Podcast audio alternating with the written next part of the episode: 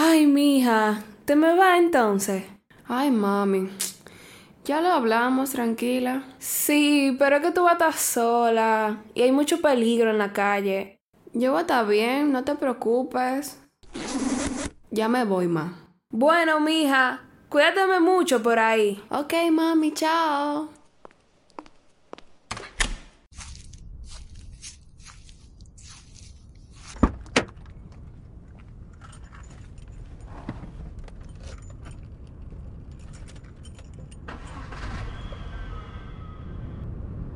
Carla, una joven de 26 años, decide mudarse sola.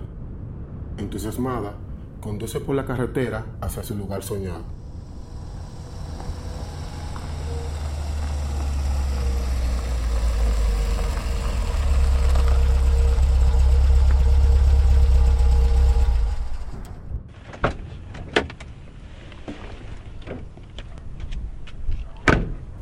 Tras haber llegado, se dirige hacia la puerta de su nuevo hogar.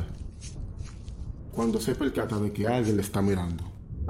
Al voltear la mirada, se da cuenta que quien aparenta ser su vecino la mira fijamente. Saludos. Tras saludarlo, este solo la mira fijamente. Por lo que ella voltea la mirada y entra a su casa.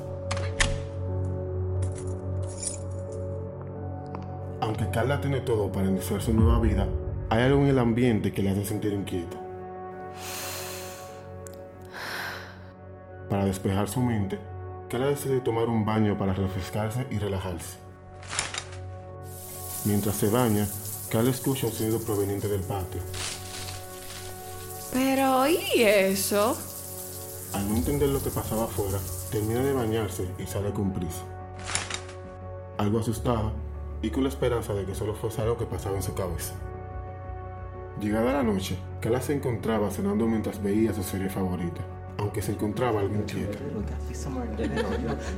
Se notaba en su actitud cómo empieza a ponerse más ansiosa. Mirándose a los lados, se da cuenta que en una de sus ventanas hay una silueta algo extraña. Asustada, Carla se levanta del mueble, dejando el plato en la mesa para dirigirse rápidamente a su cuarto. Cuando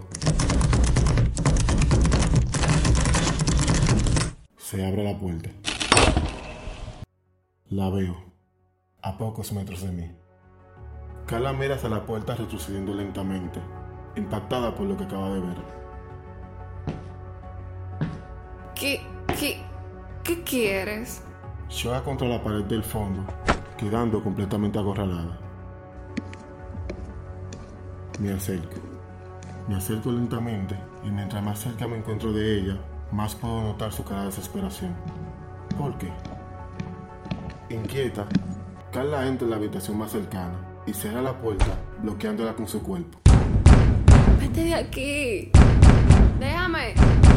¡Déjame! No importa que la haya mirado conducir por la carretera, que la haya esperado cerca de su casa, que la haya mirado por esas frágiles ventanas, que irrumpiera su puerta, que estuviera a pocos metros de ella y que al final no lo haya logrado. Finalmente, todo valió la pena. Y volveré.